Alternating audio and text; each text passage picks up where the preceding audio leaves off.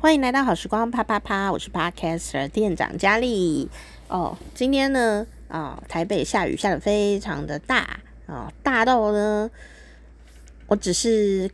想要快速的穿越一个一点五公尺的小巷弄呢，都还是就是整个人都湿掉，这样这么的大哦。哦，那个雨真的很快又很急，然后呢，你以为呀、这个雨啊，应该下一下就停了吧？诶，它的确下一下就停喽。那你如果这时候呢，趁着雨好像变小了，冲出去的时候，诶，你就会被骗，然后立刻又哇这样子哦，像在怒吼一样的雨哦。哦，然后呵呵我呃，首先还是要先感谢一下哈、呃，这个我也我其实不太知道的听众是谁啦，哦，因为我的听众就。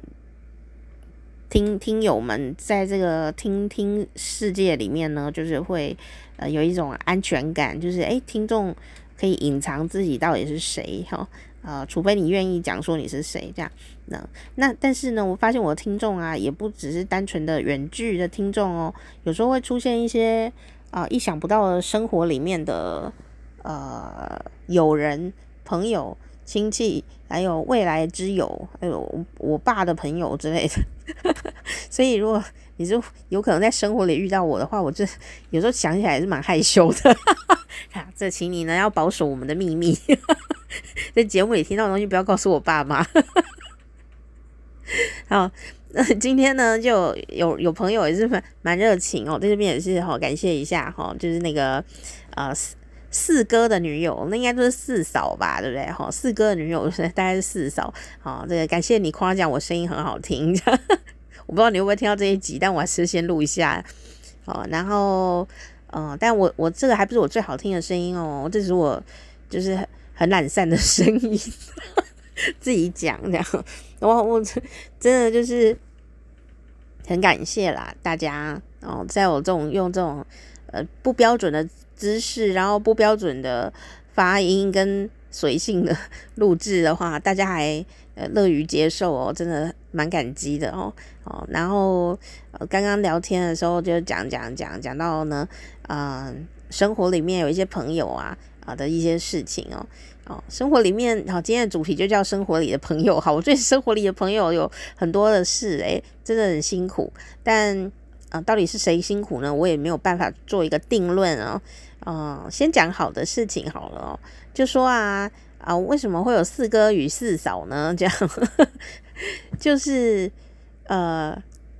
我们有一个朋友哦哦，我们就姑且把他化名哦。这要叫，因为我没有问他可不可以讲这样哦。你说，那你还不是讲了四哥跟四嫂？诶，这样讲就知道是谁的话，我也觉得你蛮厉害。但是只有当事人自己知道是谁吧。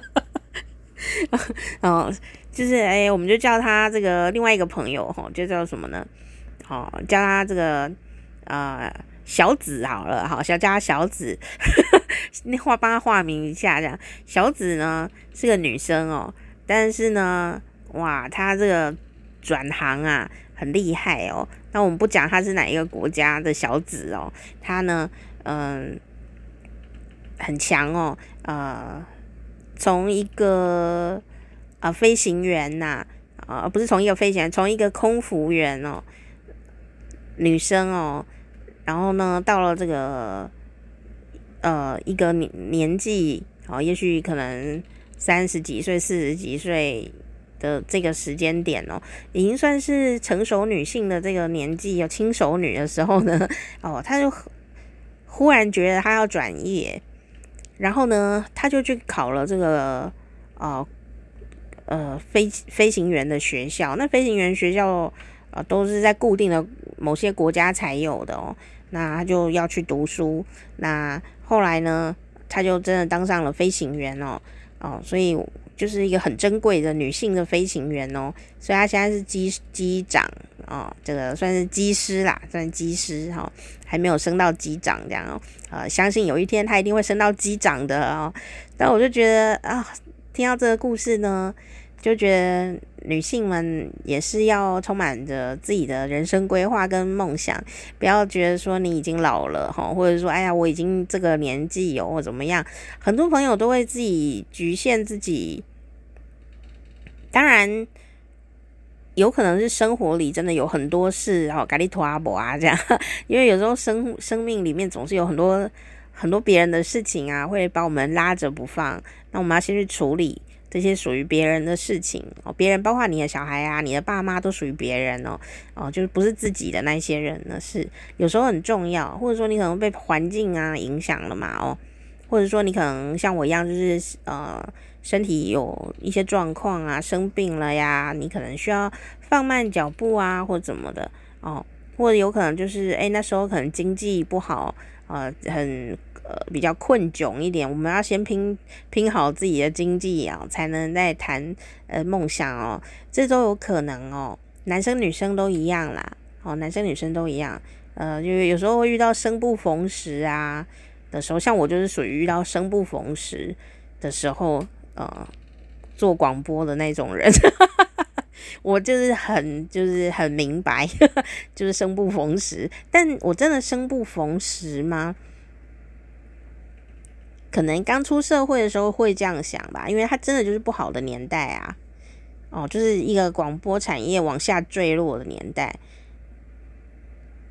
嗯，很明显啊，因为我我我毕业之前的广播主持人。跟电台的蓬勃发展，还有我小时候看到的广播主持人，他拿的这个整个蓬勃发展是全世界的蓬勃发展哦。可是我一念完一毕业就整个唰这样子，整个这个全世界的广播都有呃被影响，那也没办法，那叫时代风浪嘛。那时候已经数位化就开始了，呃，唱片产业都只整个都转变嘛。那但我们现在。过了这么辛苦的二十年，嗯、呃，再回头看，你会发现说，也许十年前吧，哦，唱片产业经历，还有电影产业都经历过这个风浪啊。广播并不会是，还有报纸啊，啊、都都还在啊。呵呵，他们用别的方法来，呃，继续呃跟大家互动嘛。所以就是赚钱的方法可能不太一样了，或者说经营的，呃。方法不太一样，但不代表说，呃，呃，读者或听众、观众就不喜欢这个东西嘛。像流行音音乐产业啊，他那时候也是啊、呃，第一波被影响到的嘛，哦、惨到不行啊！以前动不动张学友出唱片都有一百万哦、这种几十万张唱片的，怎么现在诶、现在有某个人卖五万张就哇，好厉害哟、这样。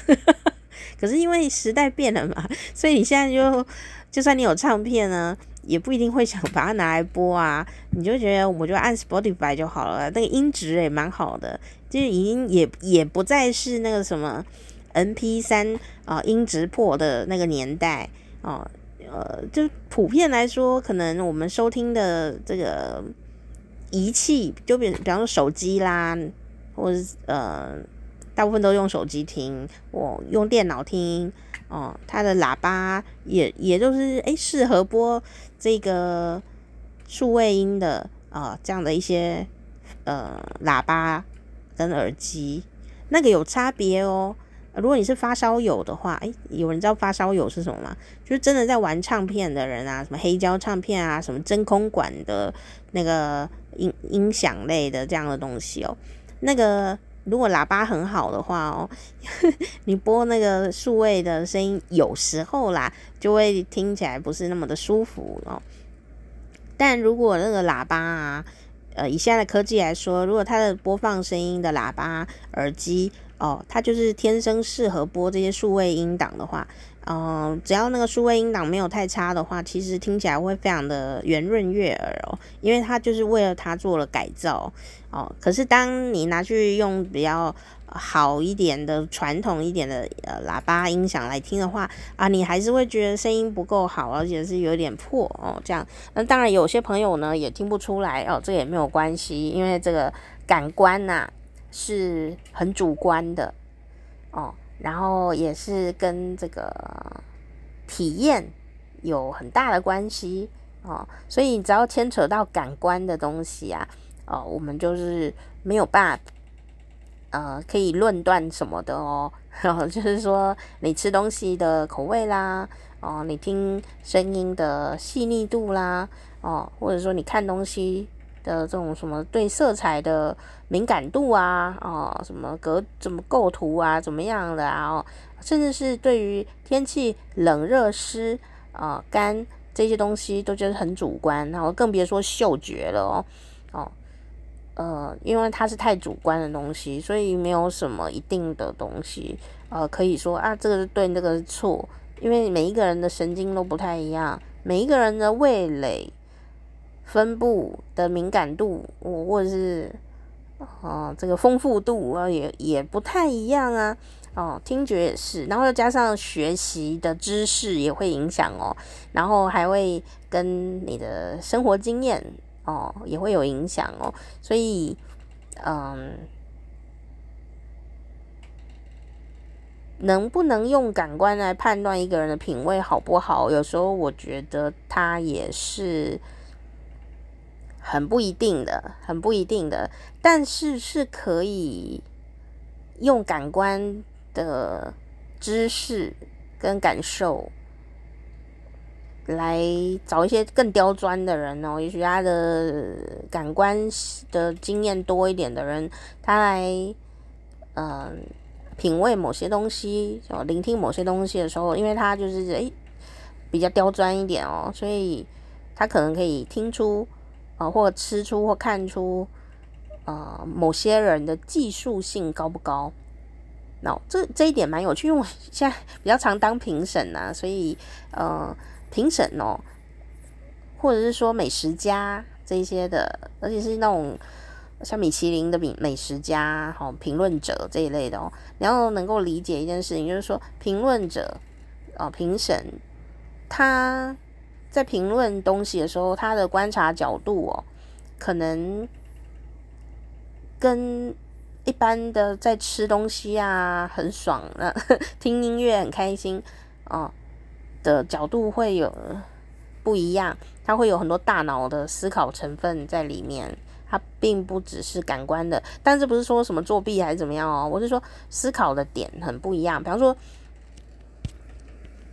我如果自己吃啊，我就会觉得说选合我胃口的这样就可以了。我会选这个比较合我胃口，或者说这个很像我妈做的，或者是说哦这个很好吃，我以前就吃过，是我怀念的味道啊，或者说诶呃这个我没吃过啊，是一个创新的口味，然后我也蛮喜欢，这就是一个主观哦。但如果是要当评审，就不能这样子啊啊，你或者说评论员，你可能就要除了自己的喜好之外，你还要去分析。呃，他可能呃用心在哪里啊、哦？或者说什么样的观众、听众或者是美食爱好者会喜欢这道菜？然后呃，我觉得很重要的是你要能够从这个作品当中啊，哦，或这道菜啊，去反推这个厨师或这个呃做节目的人，或者是这个这个呃演讲的人，或者这个什么样的人，他。努力的东西是什么？你要能从作品去反推他到底努力在哪里。如果你可以反推他到底是努力了什么东西，听出他的用心在哪里的话，你会发现呢、你你给的分数的答案呢，会跟你自己觉得好吃那答案都不一样哦。那当然。正常一般民众也没有也没有说要去做什么特别，人家有给你钱说，你还拜托你帮我做评审这样哈，你一次要吃一百家，我没有没有这种状态的话，你就放心的去感受吧，然后以你的主观。感受来做一些条件也是不错，但我们也可以理解说，为什么看电影的电影的评审啊，什么金金马奖、奥斯卡呀、金球奖啊，那个评审怎么评出来的东西跟我的感官感觉是很不一样的呢？其实也不见得说是呃你你的水准高低问题啦，哦哦，我觉得就是说，你还要考量一件事哦，就是说，哦、不是看单一作品而已哦，你要看是一起比赛的这些作品，同一期、同一年、同一场、同一组这些比赛的作品里面，他还要跟别人互比，哦，就比看到比什么，那每一个评审他在意的东西不太一样，对不对？哦，他们去呃关心到的用心，哦，反推的用心。的模组也不太一样，所以有时候你会发现说，为什么呃什么米其林的美食评论啊，哦怎么他说很好吃的推荐你都不觉得很很很了不起哦，你就觉得说又不准，啊、哦、什么又贵又难吃什么的，有些朋友会这样子说嘛哦，有人就会说。哦，我觉得我在巷弄前面那一家就很好吃。你你说的没有错，只是你是对的，但也不代表评审是错的啦。哦，就是我只能跟你分享哦，就是说，如果你呃常常当评论员啊、评审的时候，他当然也会有他的主观哦，但是呢，他也有他的思考脉络在里面哦。那如果你是平常。嗯，就是在生活当中的话，你就尽情的感受你的感官生活吧。哦，不要因为媒体啊、或者是说什么奖项去怀疑自己啦。你 有的人朋友很可爱，就是说那个媒体啊，或者是什么呃网红哦，然后还是谁哦哦评审啊，得了一个什么奖啊，哦有个怎么推荐啊，哦。就会怀疑自我呢，就想说，哦天啊，我是不是很没有水准？都跟人家答案不一样哦。这种东西没有答案哦，就是就是说他们他推荐他们的，那你吃你的，你听你的嘛，就是 OK 的这样，很很很个人化的东西。只是说我我看得奖作品啊，或者是我还是会去看大家推荐美食啊，都推荐什么东西。那呃，我也会去做实验啊，然后嗯，吃起来如果觉得。不知所措或不知所云的话，我也就会慢慢的理解说，哦，那个评审或者说，哦，呃，这个网红或者是这个媒体推荐的人，我会看那个文章是谁写的哦，然后我就看一下，我就想，哦，哦，他关注的点可能跟我关注的点不太一样，这样。或者说，诶，这个人他的口味跟我比较啊对痛哦，所以下次他推荐的东西，我可能会更愿意尝试一下，但也不代表说我一定会喜欢，因为我还是会比较尊重我自己啦。这样，那有些朋友比较可爱，因为大家都说很棒，所以你也会跟进说，哦，很棒，大家都说很棒啊。那那你有没有有种问问看自己，说你自己真的怎么觉得？哦，有时候你会发现呢，要承认自己的意见跟别人不一样啊，也是很需要勇气哦。所以你也不需要自我怀疑啦，因为人的呃经历多了啊，或者舌头呃或听觉的感官，其实也是会改变的。我以前也吃不懂啊，可是后来，而且我觉得年轻人的感官好像跟中年人。有时候会不太一样，那也也也也会因为我们自己的生活习惯调整了，然后也会有些不一样哦。嗯，不一定是舌头啦，可能耳朵啊、视觉啊各方面的东西都会有触感啊。哦，是因为身体真的是变化很大的呃一个一个东西，所以嗯，虽然我会因为我的知识。或者说经验值，呃，累积出来的，呃，慢慢的累积，跟年轻的我不太一样，哦、所以我看东西的角度可能也会就跟年轻的我不太一样，但我也要理解说，我的身体感官和生活习惯因为改变了，所以它有很多东西会跟以前很不一样，哦，很不一样，所以还有啊，还有还有，如果你有吃药啊，哦，有时候会打针之类的，有没有？啊，那个感觉也会很不同，呵呵，很多感觉都会变。比方说，有人会吃那个呃跟神经有关系的一些药嘛，什么睡觉比较好睡啊之类的，有时候也会影响到你的喜好诶。还有肠道的细菌啊，肠道的细菌，小小肠里的一些呃生活细菌哦，哦，就住在小肠里的细菌啊，也是会影响你的喜好哦。那所以有时候我就会想，我读那个细菌的书啊，他就有讲啊，就想说天啊，我人生难道被细菌控制着？但好事是什么呢？好事就是说，细菌可以调整你的个性啊、呃，和你的各种喜好、饮食习惯哦，都跟细菌有关，就是你肚子肠子里的细菌有关系。好好事就是说，你如果呃给他一个新的习惯，他就会成长成不一样的细菌的呃趴树跟种类。那当它形成了一个新的菌丛分布的时候，你就会变成另外一个人，而不是说去整容哦，我是说你就会嗯。呃产生新的习惯，比方说，我吃东西的口味就完全改变，然后呢，有时候变得更开心的人这样子哦，呃，有时候你所谓的脾气个性，当然跟呃社会学习有关，跟从小的童年经验有关，呃，跟修养有关，但有时候就只是因为肠道细菌的关系。真的，我有看那本书，哦，我觉得很震惊这样子哦。那，嗯，我觉得有一个重点就是说呢，不要什么东西都推给学习。当然，学习很重要，或天生的个性啊，什么遗传东西的，呃，这些都很重要，都会影响啊经验啊什么的。但最原始、最原始就是你自己原来身体的生理状况。左右了很大的一个部分也，所以我们应该也要去重视这个部分嘛，对不对？所以当你觉得你脾气不好的时候，最近很容易发怒的时候，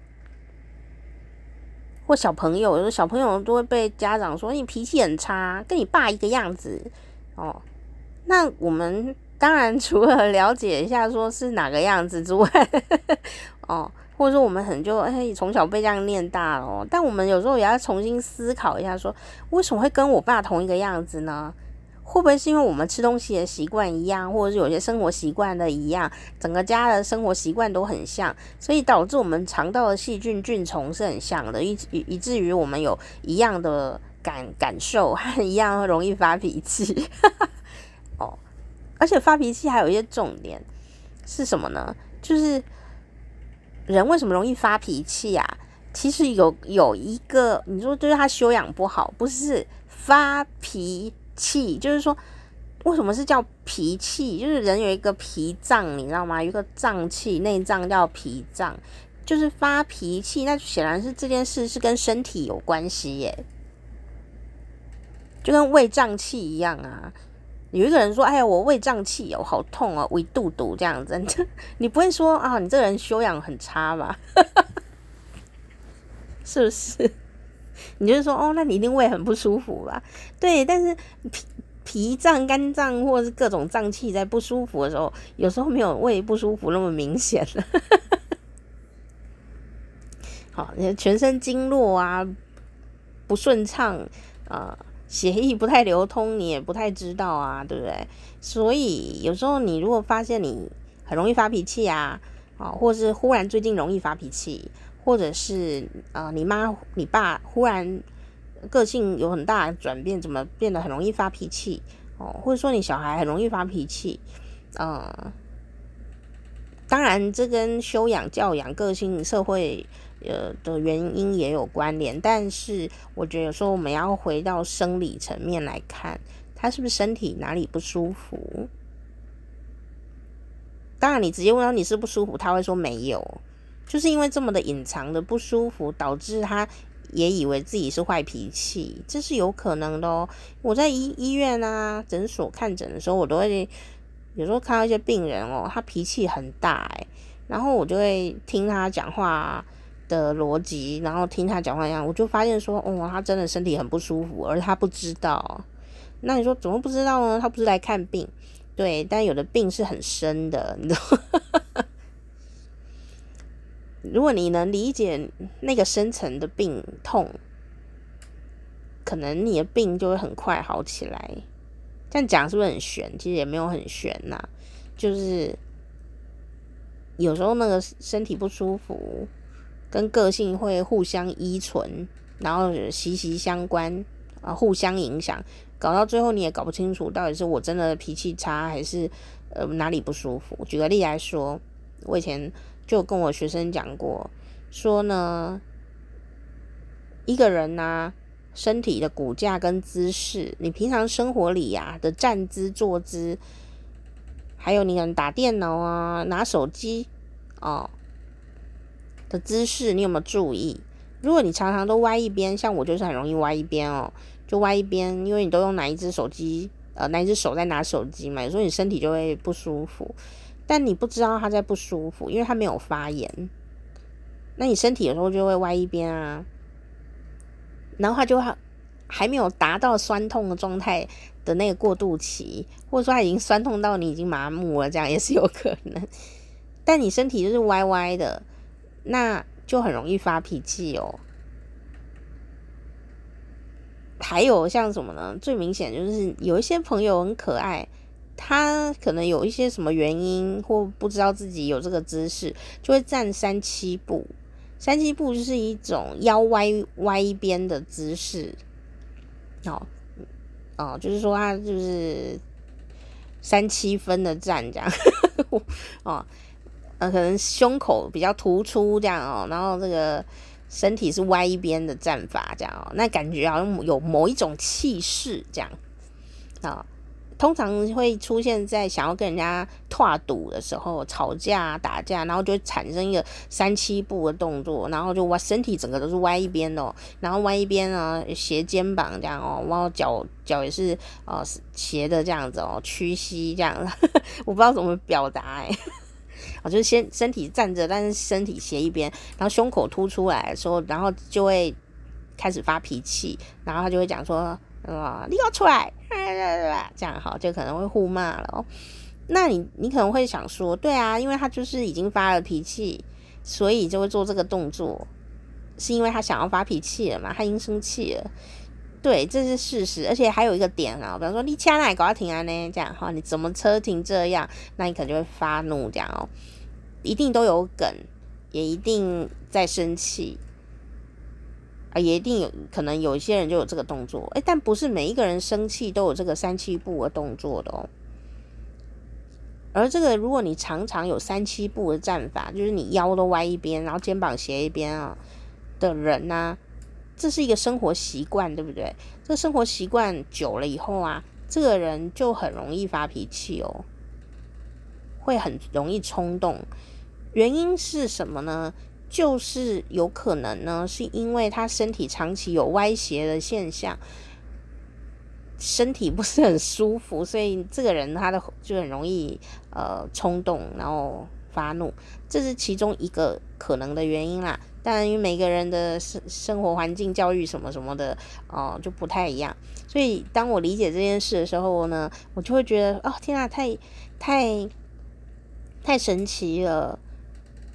所以有可能，他如果把自己的这个姿势啊、站姿啊调整了以后，然后调整正常了以后，骨架都把它调好，哦，站姿都站得很直啊，这样子，所以身体不会不舒服了以后，他脾气有可能会变好耶。哦，这是有可能的哦。所以我觉得想说呢，在哦谆谆教诲的教育。跟呃心理辅导啊，这遗传这一些东西之余呀，我们也可以思考这件事情，就是说我们有没有可能是被这一些什么小小小的细菌，肚子里的肠道细菌啊，或者说呃我们生活里的一些日常的习惯姿势啊，哎，给深深的影响了，雕塑出我们的个性，它可能有。也许他可能会占到有没有三分之一到一半以上的影响力，我觉得有哦。你如果身体不是很舒服，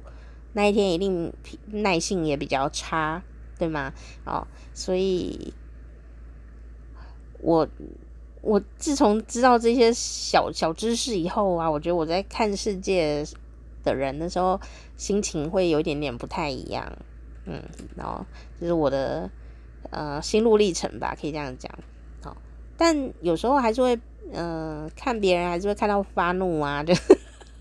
哦，有一些留言呐、啊，哦什么的这样子哦，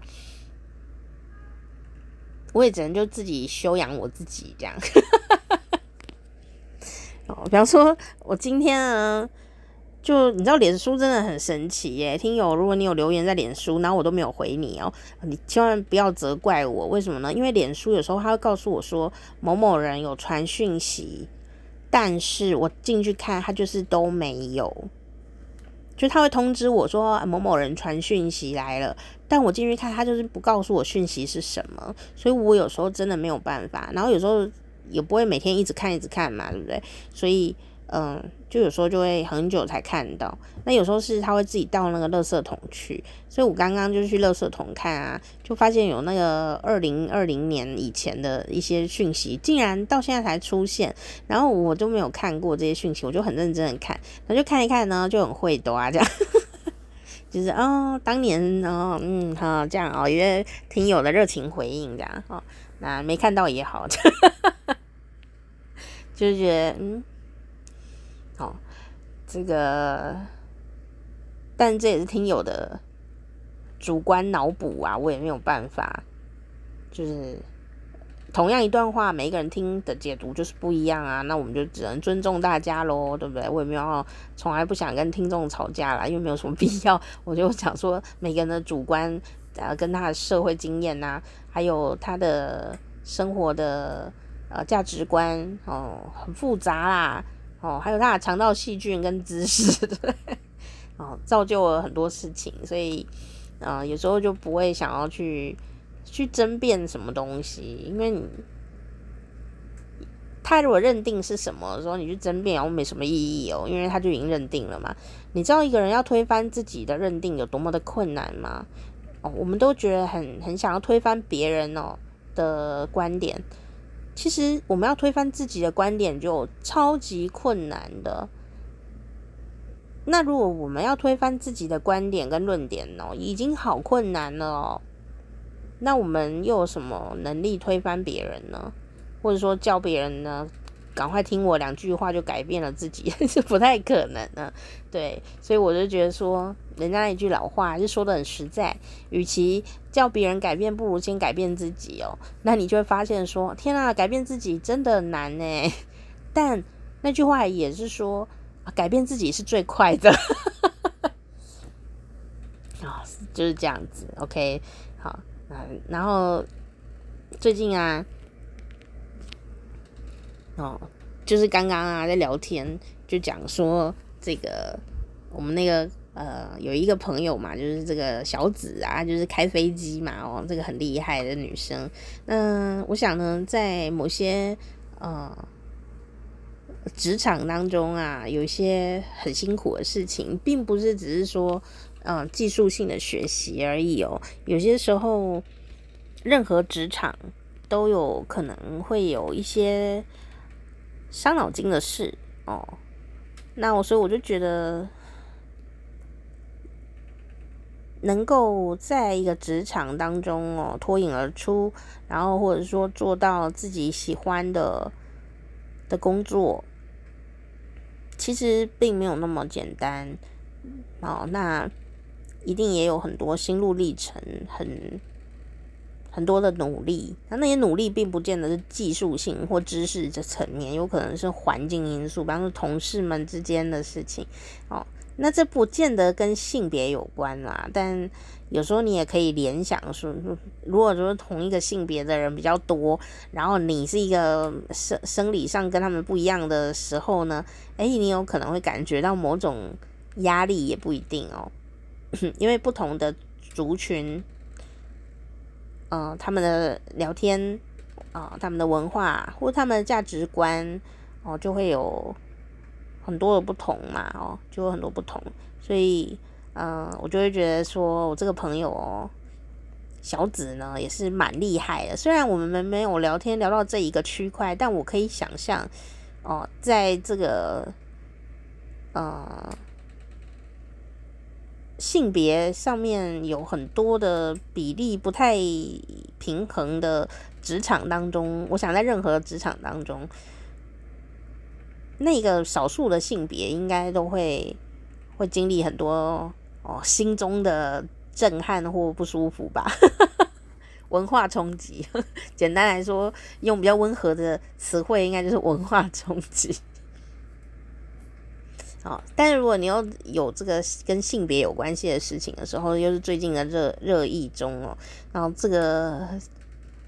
实在是我也是百感交集耶。嗯，首先我要先讲一件事，如果你有很很多的理性哦，哦呃，跟聪明跟智慧哦，你你就是继续可以听下去。那如果你觉得你现在身体不舒服，或者是觉得今天免疫力比较差，还是 你今天比较感性一点的话，哈啊比较累哈，你可以不要听哦，因为有时候你我怕你听错了。真的啊，就回到我刚刚一开始讲的题目，就是每个人的感官呢，在身体状况不一定的时候，哈，他的感官能力跟他的感性理性啊，能发挥的状况是很不一样的哦。哦、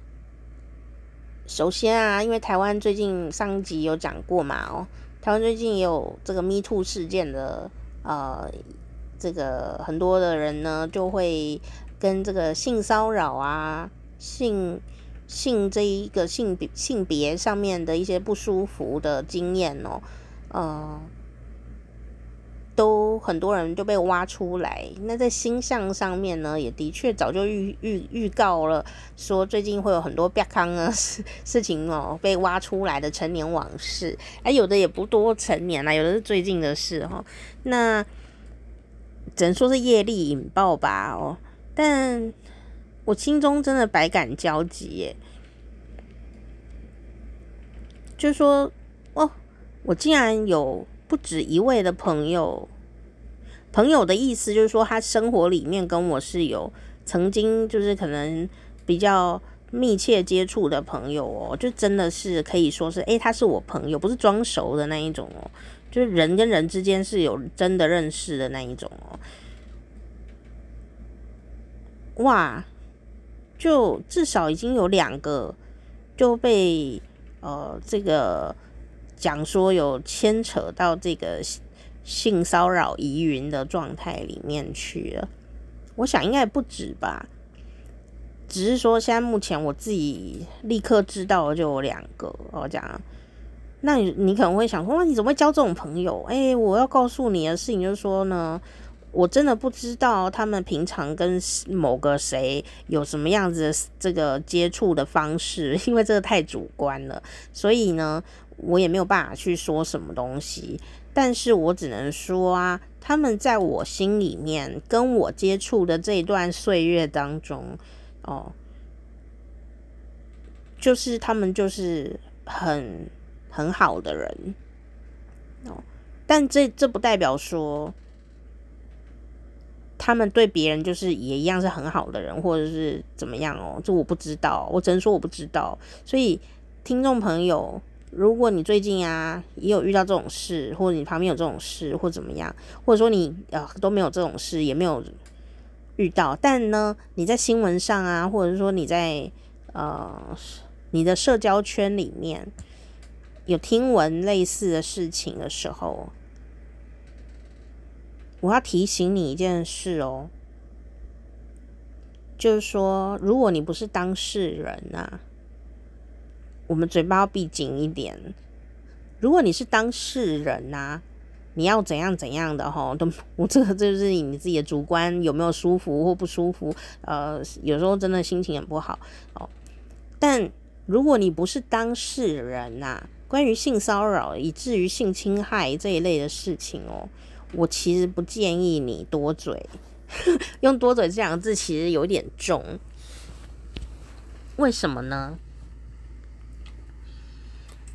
我是在保护你呀。哦，这你要把法律关系搞清楚，对不对？因为如果我们不是当事人，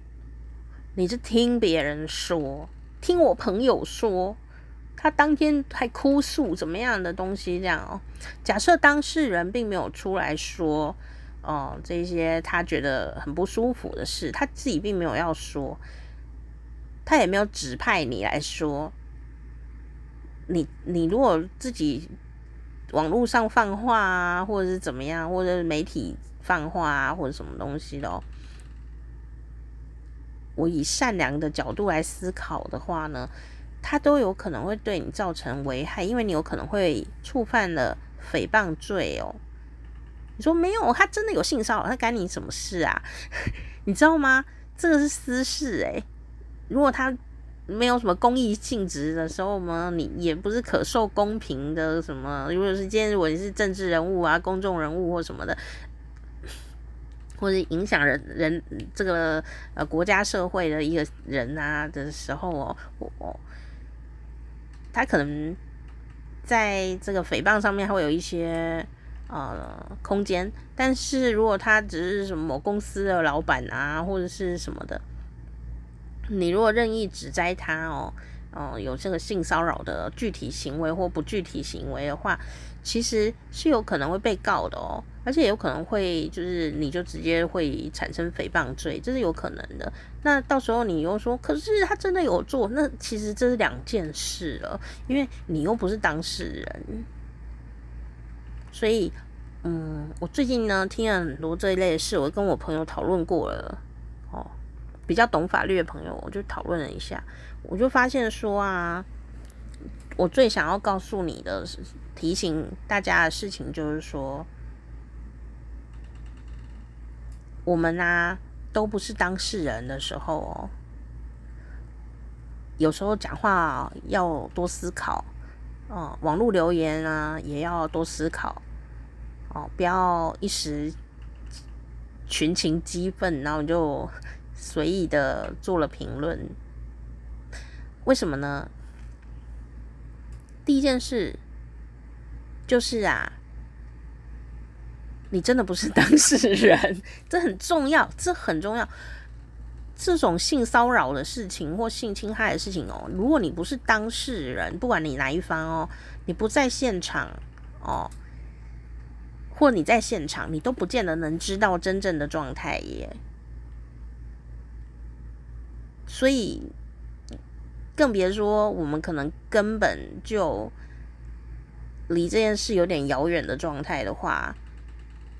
你你的任何评论啊，帮谁说话呀？哦，都有可能不是那么的贴近真实诶，是不是？尤其是你可能是看戏吃瓜的民众的时候，特别要注意这件事情哦。哦，千万不要莫名其妙惹祸上身。那就算你是朋友好了，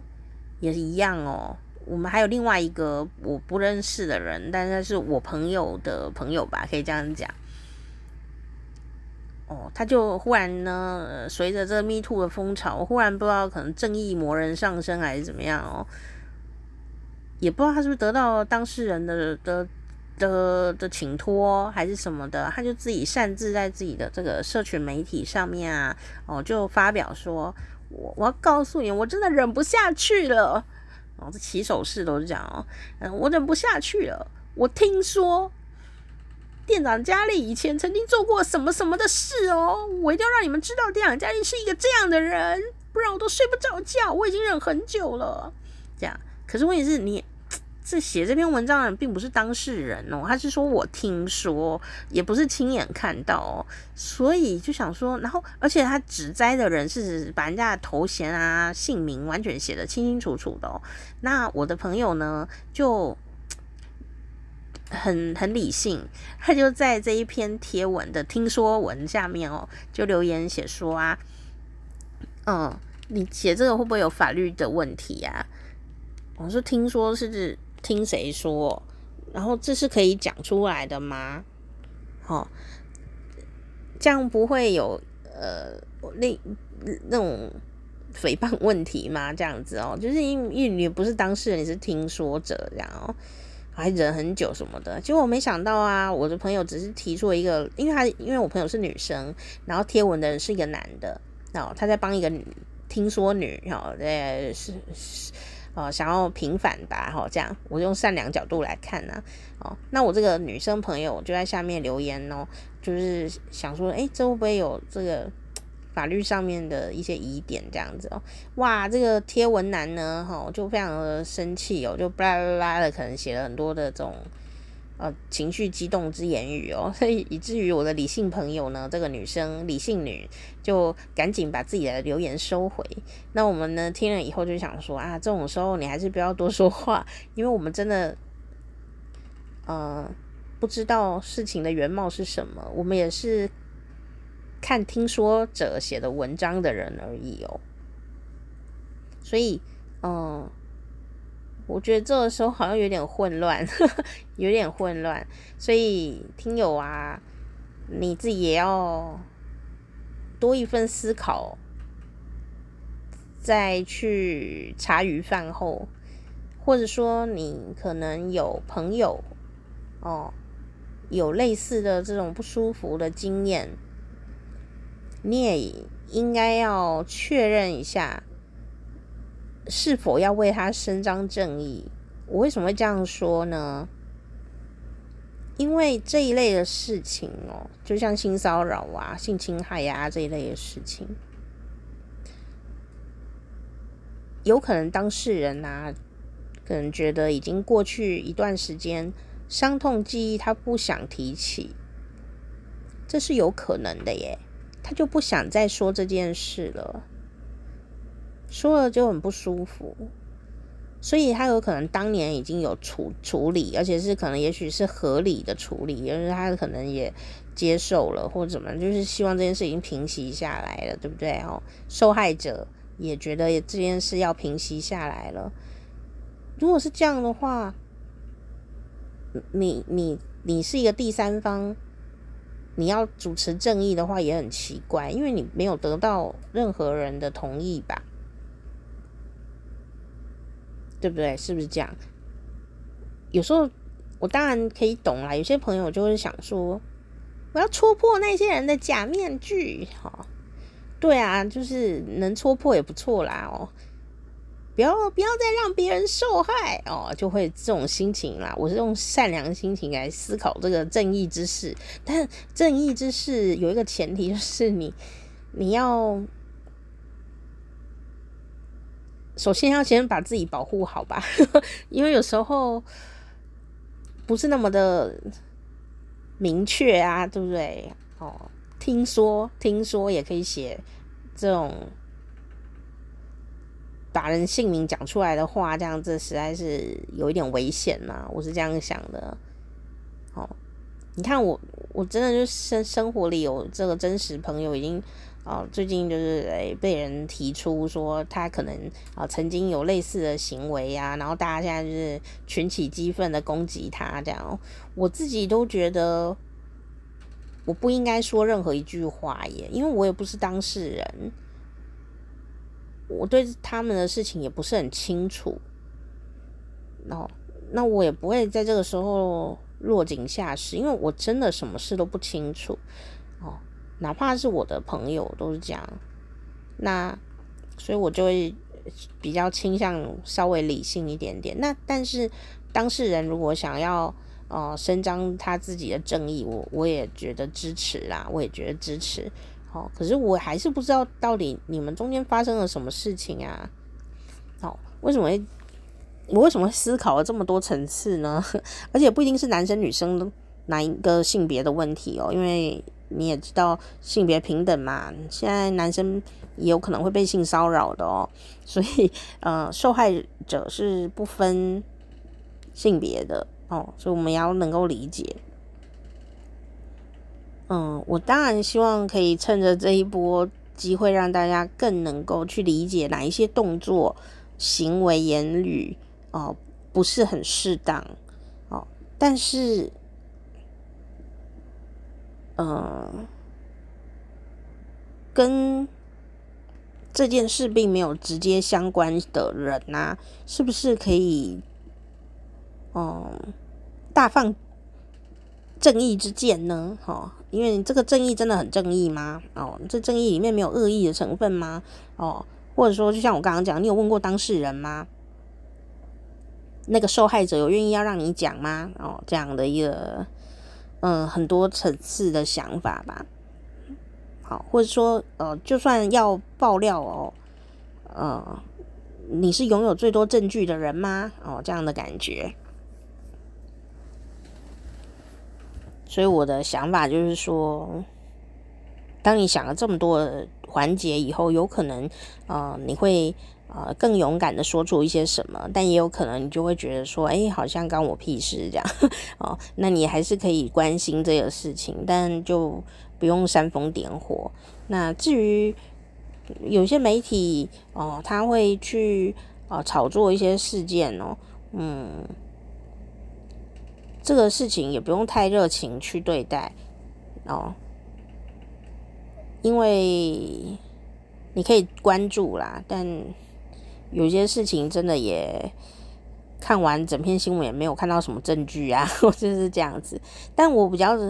会期待一点的事情，说在这个风浪风潮之下，哦，是不是有一些单位啊，或某些人？他真的长期哦，就是做一些很不好的事情，是不是可以趁机呢把它处理掉，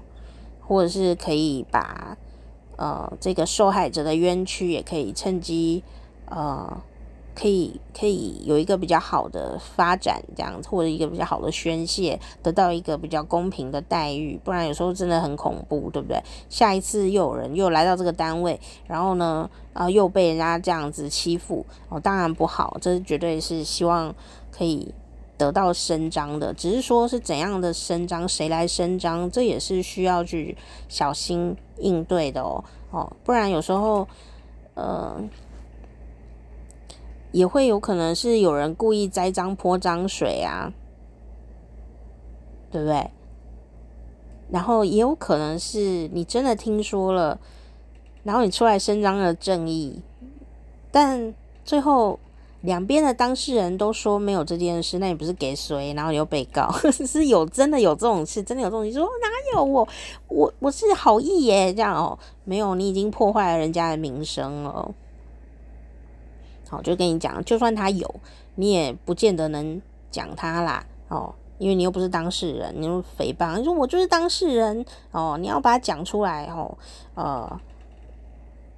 如果你是当事人，我比较没有意见；那如果你不是当事人的话，我就会劝你小心一点，这样子。为什么会思考这么的多面性呢？毕竟我也是一个女生嘛，那女生，呃，在很多的环境当中哦。哦，都还是会在工作环境里面，有时候会多少有遇到一些不是很舒服的事情。那我想现在男生有时候也会遇到一些不舒服的事情哦。哦，只是说以前呢，可能已经呃年代比较保守一点，男生如果受到这种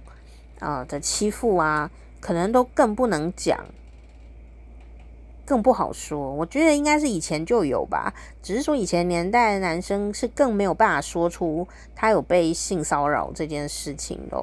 我最近 最近到底性骚扰了多少？我最近有一个男生的中年男子，大概五十几岁哦的这个朋友哦，竟然呢也是被男生性骚扰哦，这实在是很奇怪的一件事情，对吗？但就是最近刚好就是都发生了这样，说啊。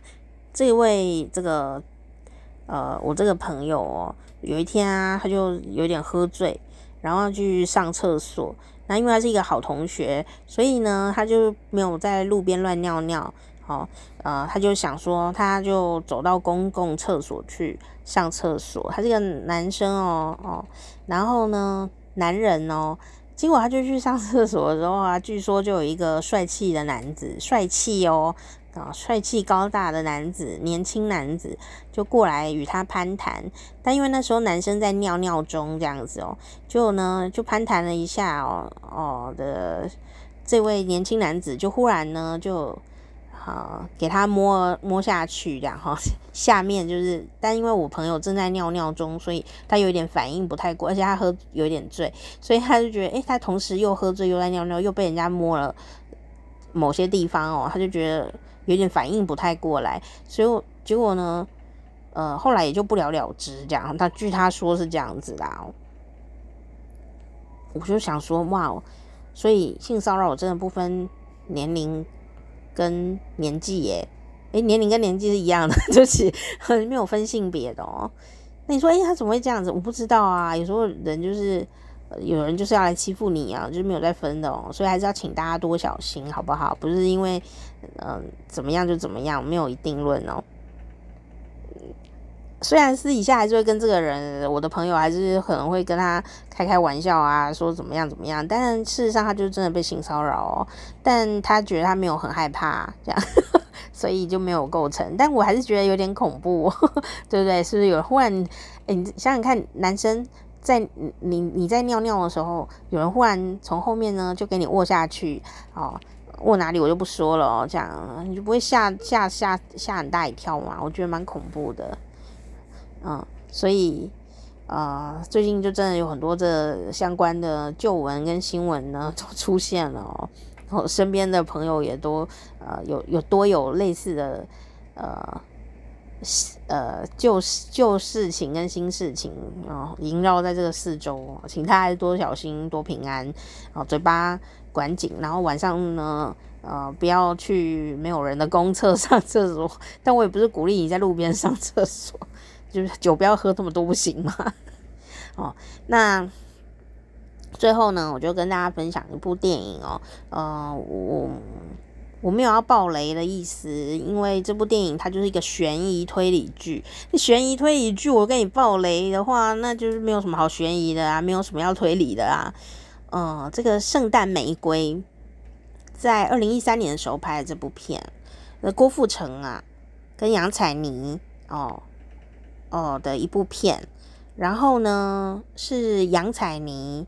做编剧，然后首次执导的一部电影哦，啊、呃，这是一个推理剧，好，导演就是杨采妮。那那时候我在电影院呢去看，那这部片呢很精彩，然后很很很精彩。那呃演出啊、呃、的人是呃郭富城跟呃桂纶镁，哦，演出人是桂纶镁跟郭富城。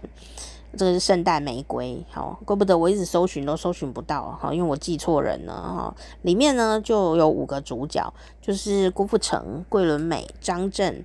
好，还有夏雨跟秦海璐啊，很强的呃演员组合。那是杨采妮当导演啊的一部电影哦。那这圣诞玫瑰呢，啊、让我有一个。影响人生的想法啊！我不告诉你剧情啦，因为这是悬疑片嘛。就说啊，这个性骚扰哦，或性侵害这个事情哦，我觉得可能性骚扰又更加多多种多范围，真的，如果没有别人在现场，好难断定哦。我不是在帮谁说话，我就说从这个电影当中我学会一件事，就是说，因为它是一件性骚扰，是以性侵害，sometimes 有时候是一个很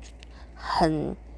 很主观的事情诶，那假设如果现场都没有别人，只有这两个人 A 君跟 B 君，可就是郭富城跟桂纶镁吧哦。如果只有这两个人，然后在一个密闭的空间里面哦，独处的话，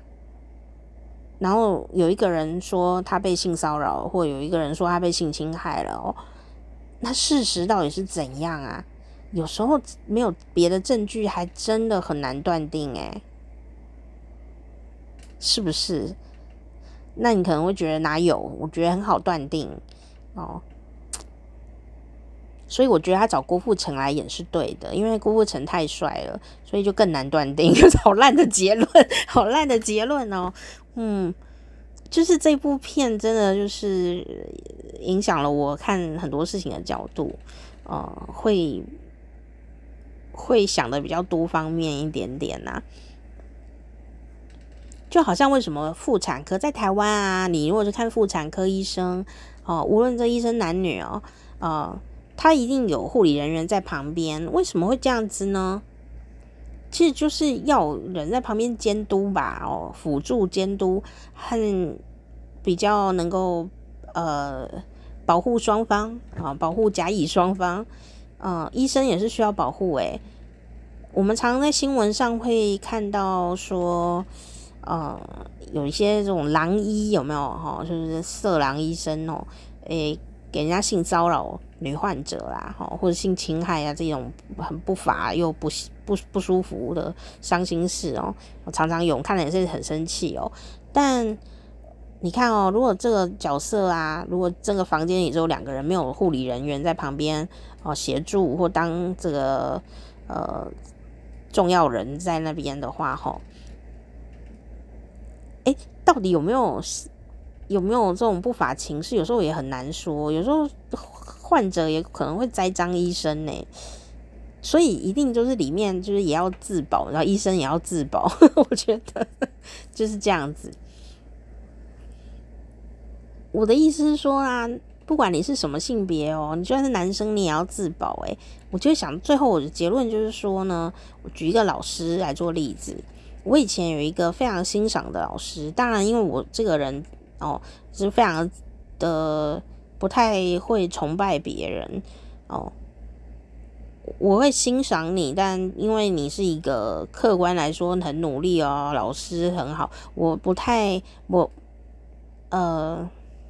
我对于权威人士，莫雷嘎信道啦，就是 我是觉得你就是很认真的一个人呐、那你就是呃做实事的人，然后你的行为举止对我来说没有伤害性，我就会呃欣赏你，但不会因为你是老师或你是一个名人，我就会觉得你可以有呃很多的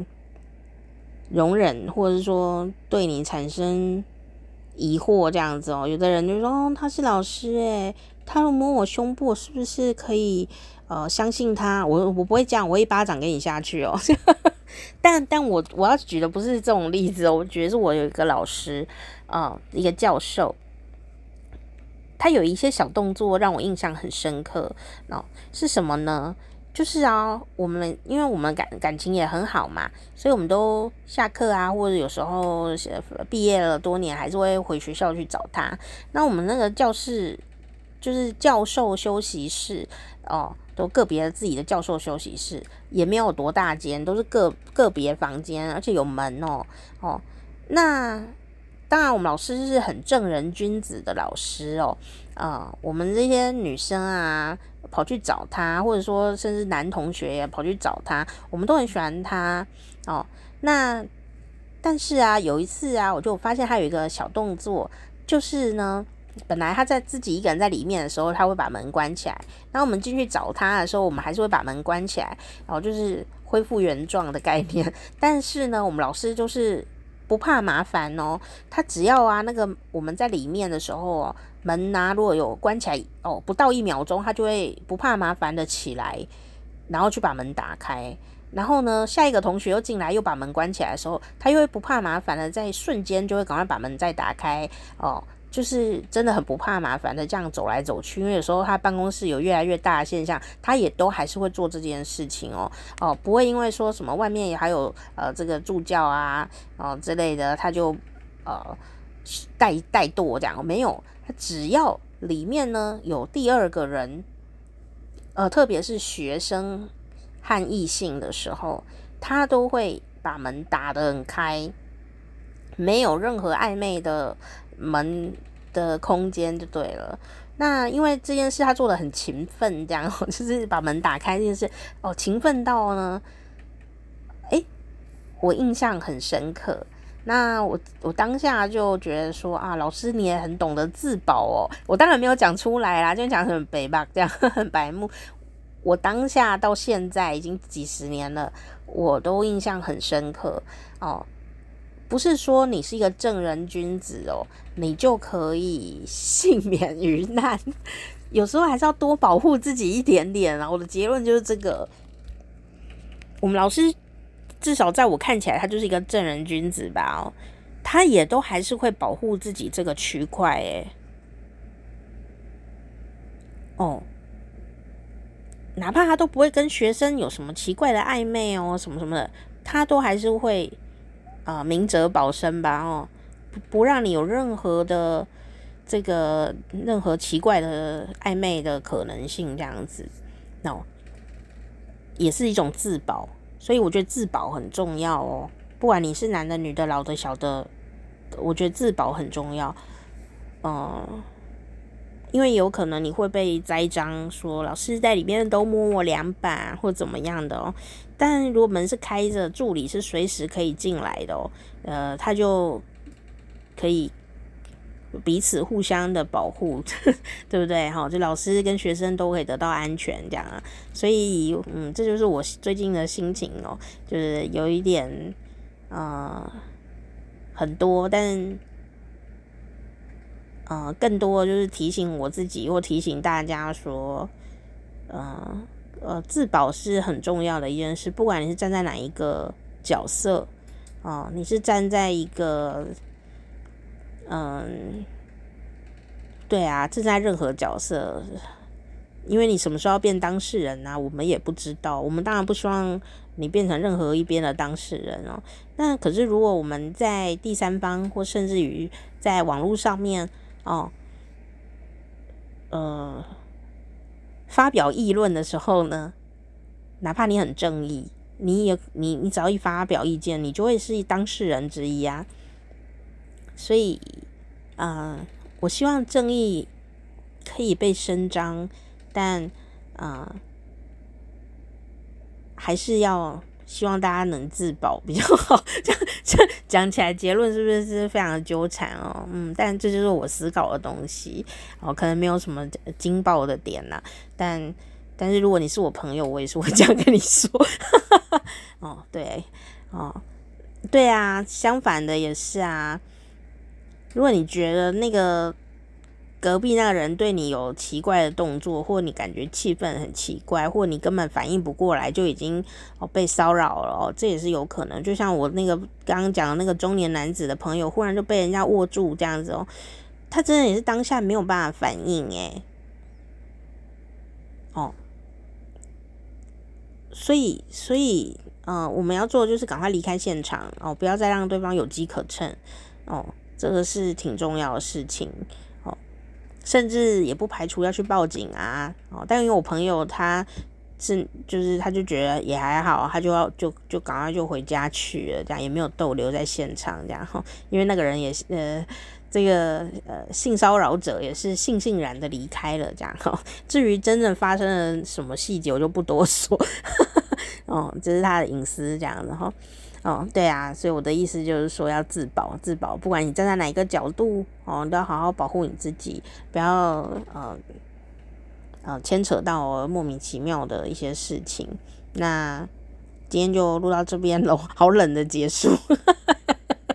好啦，好，希望大家都平安，拜拜。